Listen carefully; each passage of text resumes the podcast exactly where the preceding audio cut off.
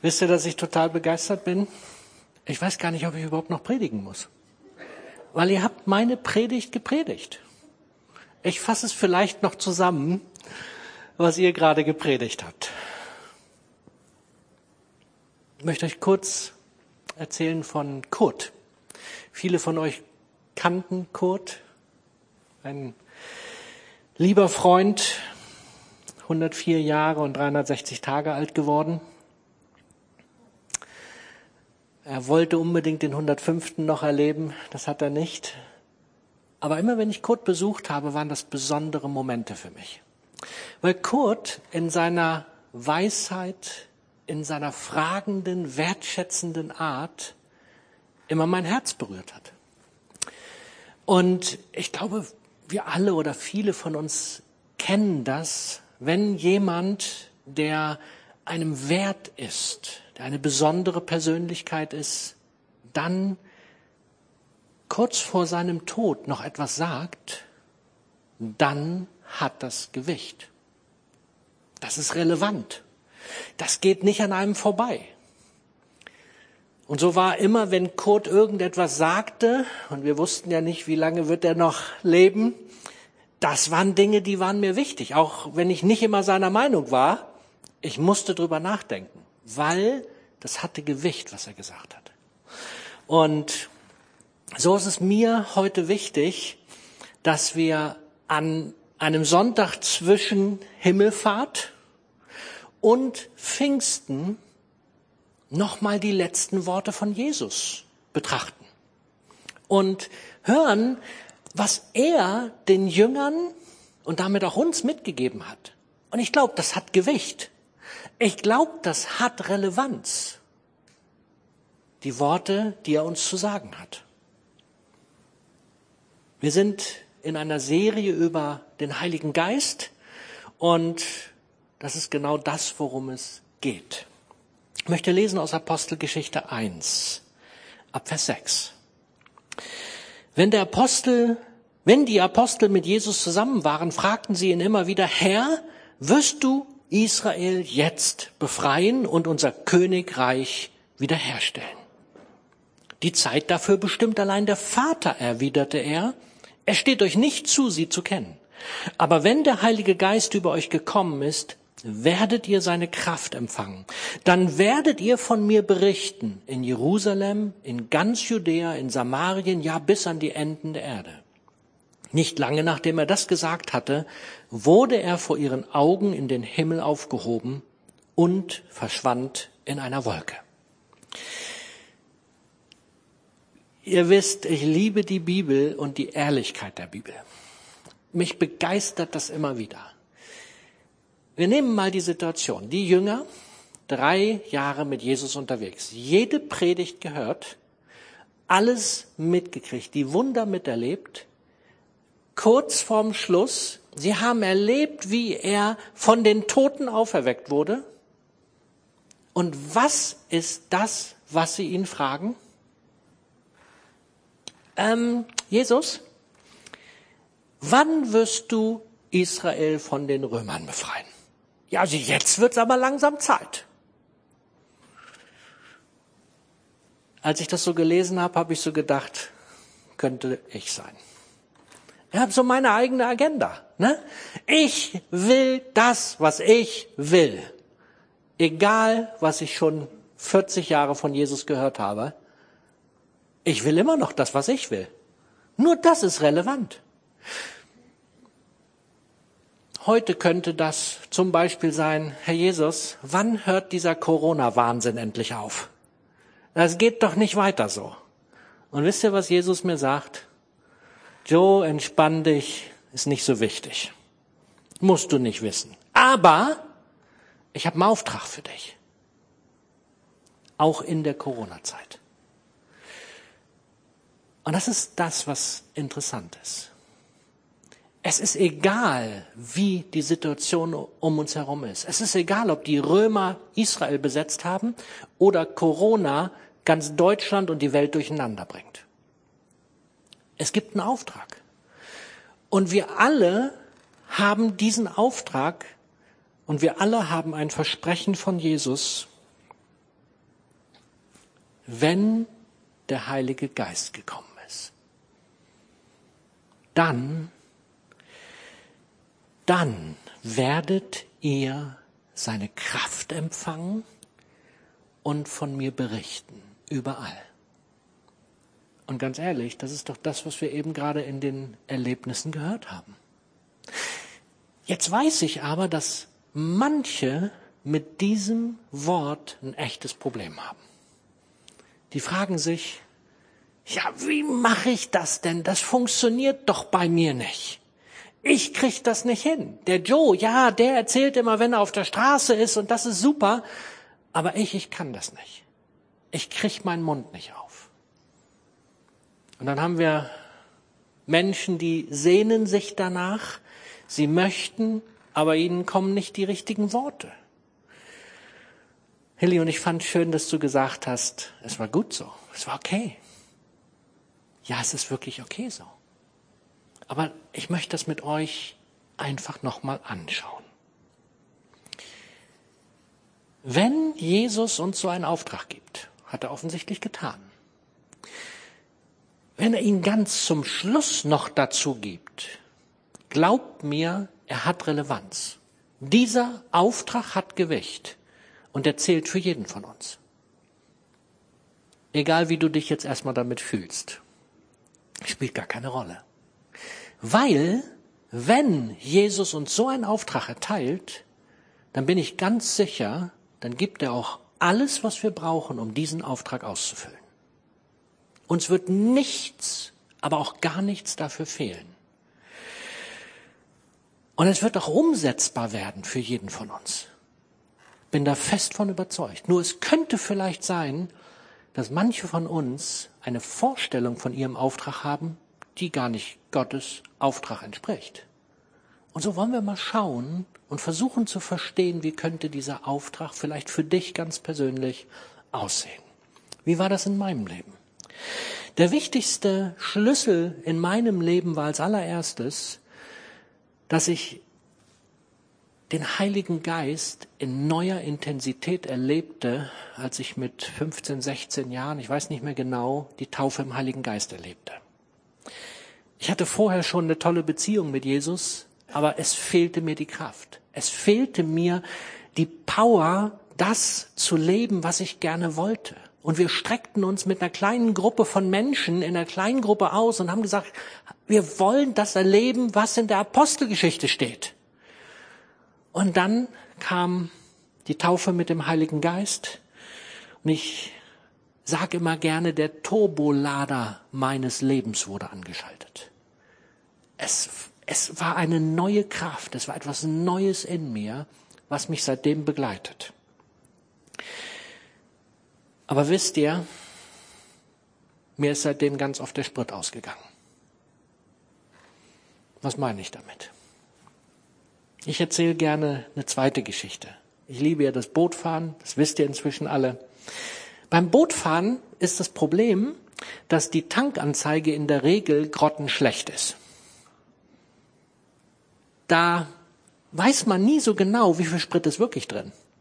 Bei meinem alten Boot hatte ich so, dass ich das, weil die funktionierte nahezu gar nicht, da habe ich so einen Stab gehabt, wo dann Striche drauf waren und die habe ich dann in den Tank rein und dann wusste ich, ah, okay, könnten noch halb voll, viertel voll oder was auch immer. Wenn man dann mit einem fremden Boot fährt oder eins, was man nicht so gut kennt, wie mit dem von meinem Bruder, habe ich mal nicht aufgepasst. Und das ist ein großes, zehn Meter lang. Als wir damit unterwegs waren, war plötzlich mit einem Schlag die Tanknadel bupp, auf Null. Und ich war mitten auf dem Wasser und ich wusste nicht, wie weit ich noch komme. Und ich wusste, die nächste Tankstelle ist noch mindestens eine Stunde oder länger Fahrt weg. Mit dem Reservekanister mal kurz on, von, von Bord runtergehen und durchs Wasser schwimmen ist nicht so einfach. Das ist beim Auto leichter. Deswegen habe ich bewusst das Bootsbild verwendet. Ihr Lieben, das ist echt ätzend. Und ich wusste tatsächlich nicht, schaffen wir es noch? Knut, du warst dabei, ne? Ich wusste nicht, ob wir es schaffen. Und ich habe echt gebetet, Herr, schenk Gnade, dass wir dieses Boot nicht mit einem Paddel, ein 10 Meter Stahlboot, mit einem Paddel, verstehst du? Wir wären überall hingekommen, nur nicht da, wo wir hinwollen. Und es waren auch kaum Boote auf dem Wasser. Wir, hätten, wir wären irgendwo gestrandet. Wir hätten Anker werfen können und warten, dass irgendjemand kommt. Wisst ihr, das habe ich in meinem Leben schon oft erlebt. Dass mir der Sprit des Heiligen Geistes ausgegangen ist, dass mir die Beziehung, weil es geht ja um Beziehung, der Heilige Geist, der fällt ja nicht vom Himmel, und dann sind wir ein für alle Mal erfüllt, sondern es ist die tägliche Begegnung mit ihm, die meinen Tank auffüllt, meinen Lebenstank. Und ich muss zugeben, ich habe das schon sehr, sehr oft erlebt, dass ich das nicht gelebt habe, dass ich die Beziehung zum Heiligen Geist schluder, hab schludern lassen, so möchte ich es mal sagen. Weil bewusst würde ich das niemals tun. Aber man hat sich nicht so richtig beschäftigt, als man das Boot bestiegen hat. Wie viel ist denn noch drin im Tank? Man ist nicht dran geblieben. Und so glaube ich, dass das ein ganz, ganz, ganz, ganz wichtiger Punkt ist, der für jeden von uns relevant ist, wenn wir den Auftrag Jesu erfüllen wollen. Wir müssen den Tank gefüllt haben. Wir müssen in Beziehung mit dem Heiligen Geist sein. Wir müssen angezapft bleiben an das, was er für uns hat. Und dann verspricht er uns, dass er uns alles geben wird, und damit ist nicht nur der volle Tank gemeint, damit ist auch die Ausstattung gemeint. Die Gesamtausstattung, die ein Boot braucht, damit es funktioniert, die ein Mensch braucht, damit er dem Auftrag gemäß leben kann.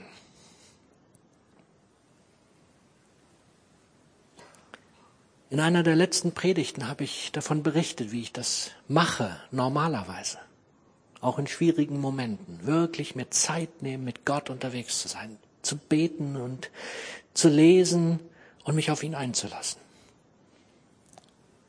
Ich glaube, das ist die Voraussetzung, damit es überhaupt funktionieren kann. Aber das alleine, habe ich festgestellt, reicht auch nicht aus. Weil es hängt viel damit zusammen, was haben wir für ein Bild von dem Auftrag? Was hilft es, wenn wir aufgefüllt sind, aber haben immer noch ein Bild von dem Auftrag, den Gott uns gibt, der vielleicht gar nicht unser Auftrag ist. Und dann versuchen wir etwas hinterher zu rennen, wir verbrennen Kraft,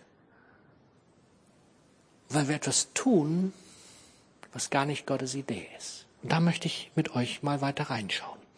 Als allererstes ist mir wichtig geworden, wir brauchen erstmal den Frieden Gottes. Johannes 14, 26.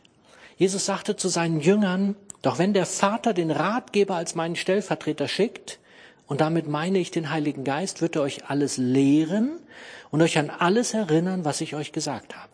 Ich lasse euch ein Geschenk zurück, meinen Frieden. Und der Friede, den ich schenke, ist nicht wie der Friede, den die Welt gibt. Deshalb sorgt euch nicht und habt keine Angst.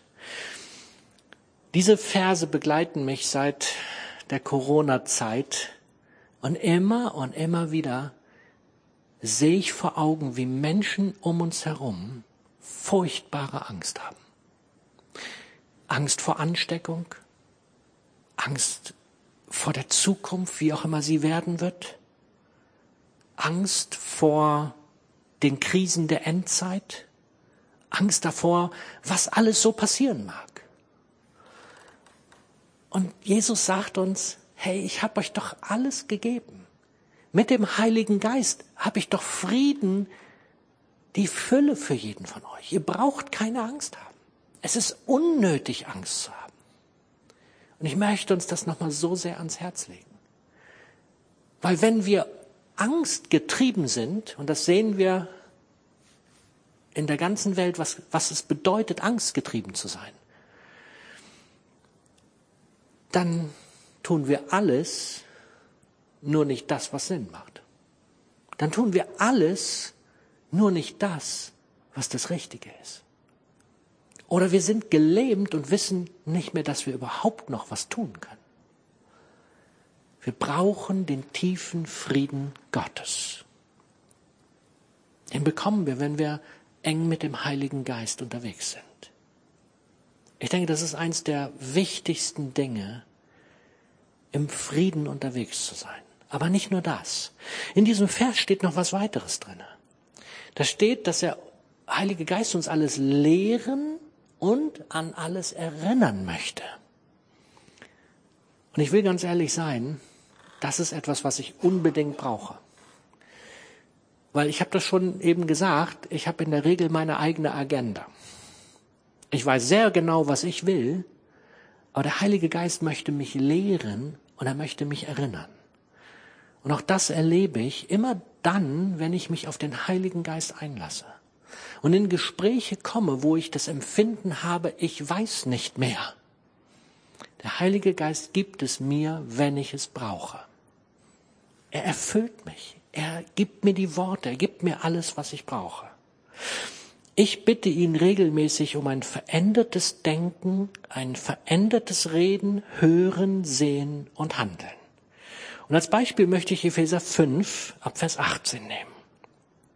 Betrinkt euch nicht mit Wein, sonst ruiniert ihr damit euer Leben. Lasst euch stattdessen vom Heiligen Geist erfüllen. Ich hoffe, ihr habt richtig zugehört. Da steht nicht, dass ihr keinen Wein trinken dürft. Ich trinke gerne einen Schluck Wein. Aber da steht, dass wir uns nicht besaufen sollen. Wo ist der Unterschied? Ich habe mal einfach mal das aufgeführt. Ein Betrunkener, der eine oder andere kennt das vielleicht von sich oder von der Beobachtung, was andere betrifft. Ein Betrunkener hat ein vernebeltes Denken. Das Lallen kennen wir auch. Ja, die Sprache wird irgendwie ein bisschen schwieriger, die Aussprache etwas ungenauer und dann geht das so weiter. Und man versteht auch nicht mehr so richtig. Was hast du gesagt? Ich, äh, irgendwie so vernebelt. Man kommt nicht mehr durch. Ganz besonders was das Autofahren betrifft. Man sieht nicht mehr so richtig. Und was ich beobachte ist, die Leute machen einen Dummsinn, ist unfassbar. Und wenn sie es dann irgendwann hinterher gespiegelt bekommen oder eine Filmaufnahme sehen, dann schämen sie sich in Grund und Boden. Es ist nicht so, wie das ist, wenn man ein vernebeltes, besoffenes Wesen hat. Wenn wir nüchtern sind, sieht das schon besser aus. Wir denken dann anders, reden anders, hören anders, sehen anders, handeln anders. Aber der Heilige Geist möchte noch mehr. Er möchte uns ein brillantes, klares Denken, was von ihm durchdrungen ist, geben. Verständliches Reden kommt von ihm. Er wird uns die Worte geben, das sagt er uns. Wir können auch Gottes Stimme klar verstehen durch den Heiligen das ist Fakt. Wir dürfen sogar mit Gottes Augen oder aus seiner Perspektive heraus die Dinge sehen. Und wir dürfen handeln nach seinem Maßstab oder wir dürfen handeln nach dem, was er für uns vorbereitet hat.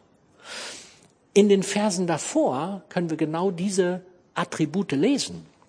Epheser 5, Vers 15 Achtet sorgfältig darauf, wie ihr lebt. Handelt nicht unklug, sondern bemüht euch, weise zu sein. Nutzt jede Gelegenheit in dieser üblen Zeit Gutes zu tun. Handelt nicht gedankenlos, sondern versucht zu begreifen, was der Herr von euch will. Ich finde das echt stark, wie, wie der Heilige Geist uns alles geben möchte, was wir zum Leben eines Auftrages brauchen. Da fehlt nichts. Es ist alles da.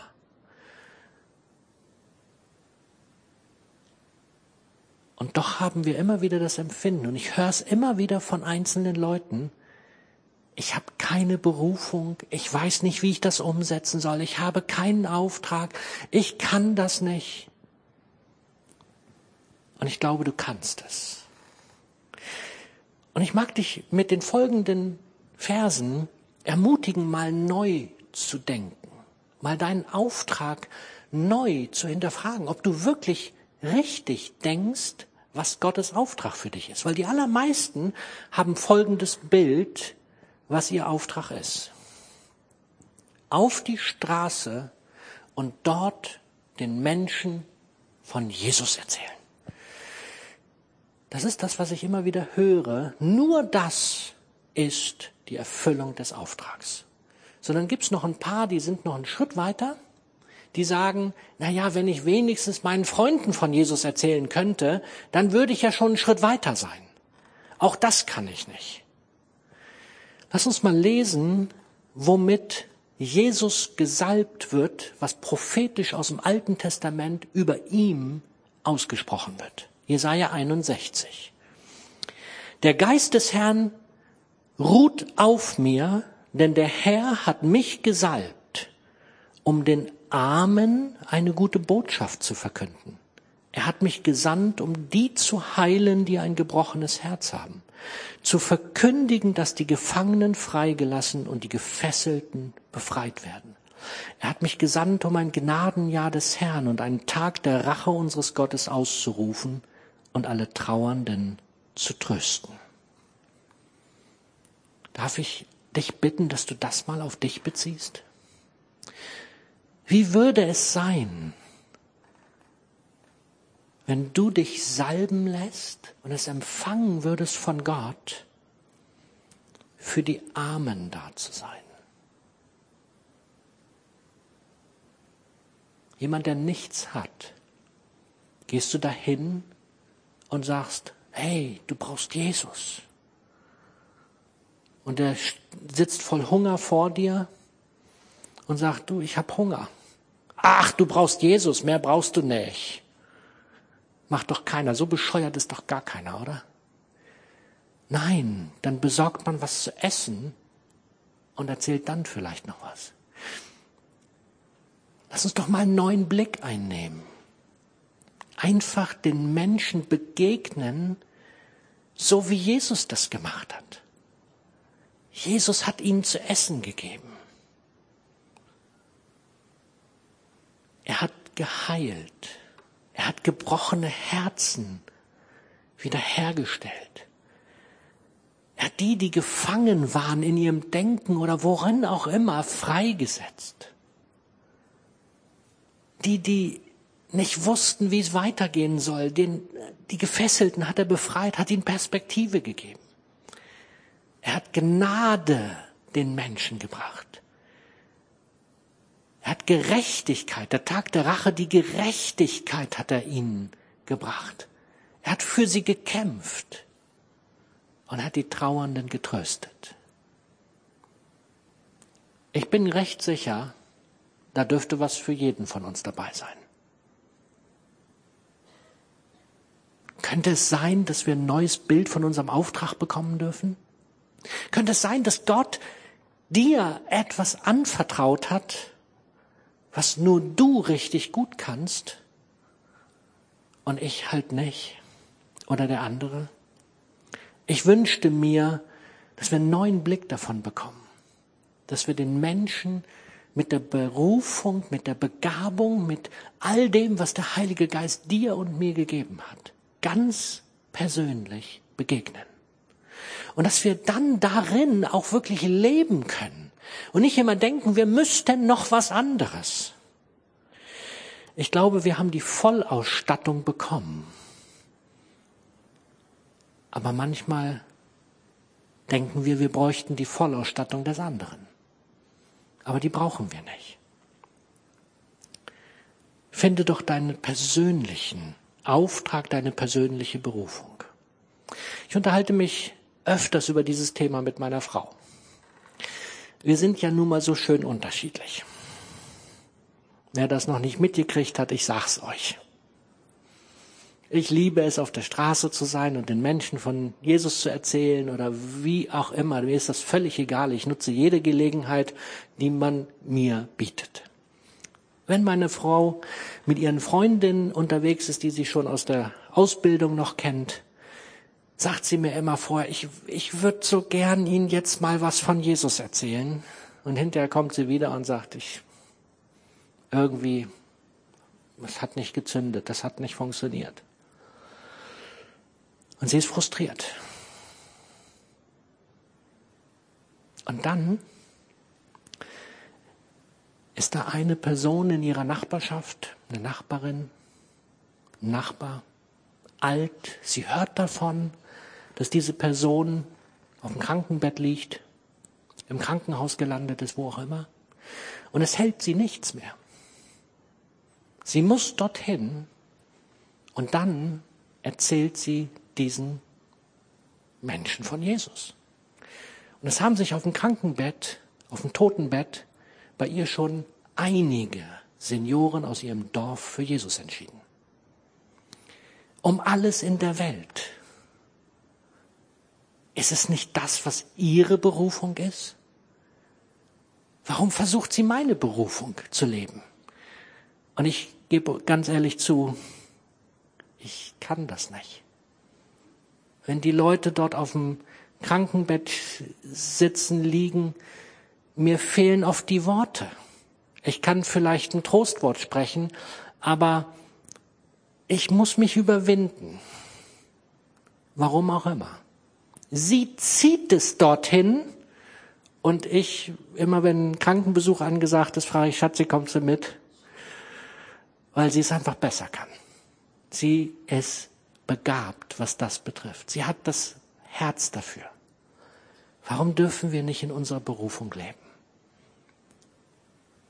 Mit dieser Geschichte mag ich jedem von uns Mut machen. Bitte finde doch heraus, was dich mit Leidenschaft erfüllt. Versuch doch nicht das zu leben, was der Joe oder wer auch immer kann, sondern leb doch das, was du vom Heiligen Geist als Gabe bekommen hast. Wir werden auch nochmal über die Gaben sprechen. Wisst ihr, da stehen ein paar mehr Gaben als nur die Gabe, als Evangelist tätig zu sein. Habt ihr das schon mal gemerkt? Da stehen viele Gaben, die vom Heiligen Geist kommen. Und mit all diesen Gaben können wir Menschen zu Jesus bringen. Vielleicht ein bisschen anders, als der Evangelist es tut. Aber jeder dieser Begabungen ist dafür gedacht, dass wir den, das Reich Gottes stärken und den Menschen etwas Gutes tun. Die Menschen damit berühren, die Menschen damit weiterbringen. Ich möchte Mut machen. Entdecke doch deine Begabung und verknüpfe sie mit dem, was Gott dir gibt, um das Evangelium in dem Menschenherz neu zu entzünden, zu entfachen, voranzubringen. Ich glaube, das ist möglich. Der Heilige Geist kriegt das immer hin. Und werde dann so ruhig, dass du, wenn sich die Gelegenheit ergibt, du dich daran erfreust und wenn sie sich nicht ergibt und es einfach nicht zündet, du genauso ruhig und freudig sein kannst und sagen kannst, Herr, ich war dabei, ich hab's versucht, ich hab's, ich hab dir das okay gegeben. Und der Herr wird alles damit tun, was relevant ist. Ich weiß nicht, ob ihr euch an die Endzeitrede von Jesus, Matthäus 24 und 25 erinnert, wo das Endgericht dann am Ende steht. Und mich berührt es immer wieder, wenn ich es lese. Lest es bitte nochmal nach. Wisst ihr, was da steht? Da steht, was ihr dem einen anderen getan habt, dem Kranken, den Armen, dem Notleidenden und so weiter und so weiter und so weiter. Das habt ihr mir getan. Ich möchte euch ermutigen, empfangt das, was Gott für euch vorbereitet hat. Und lebt einfach nur das, mehr nicht.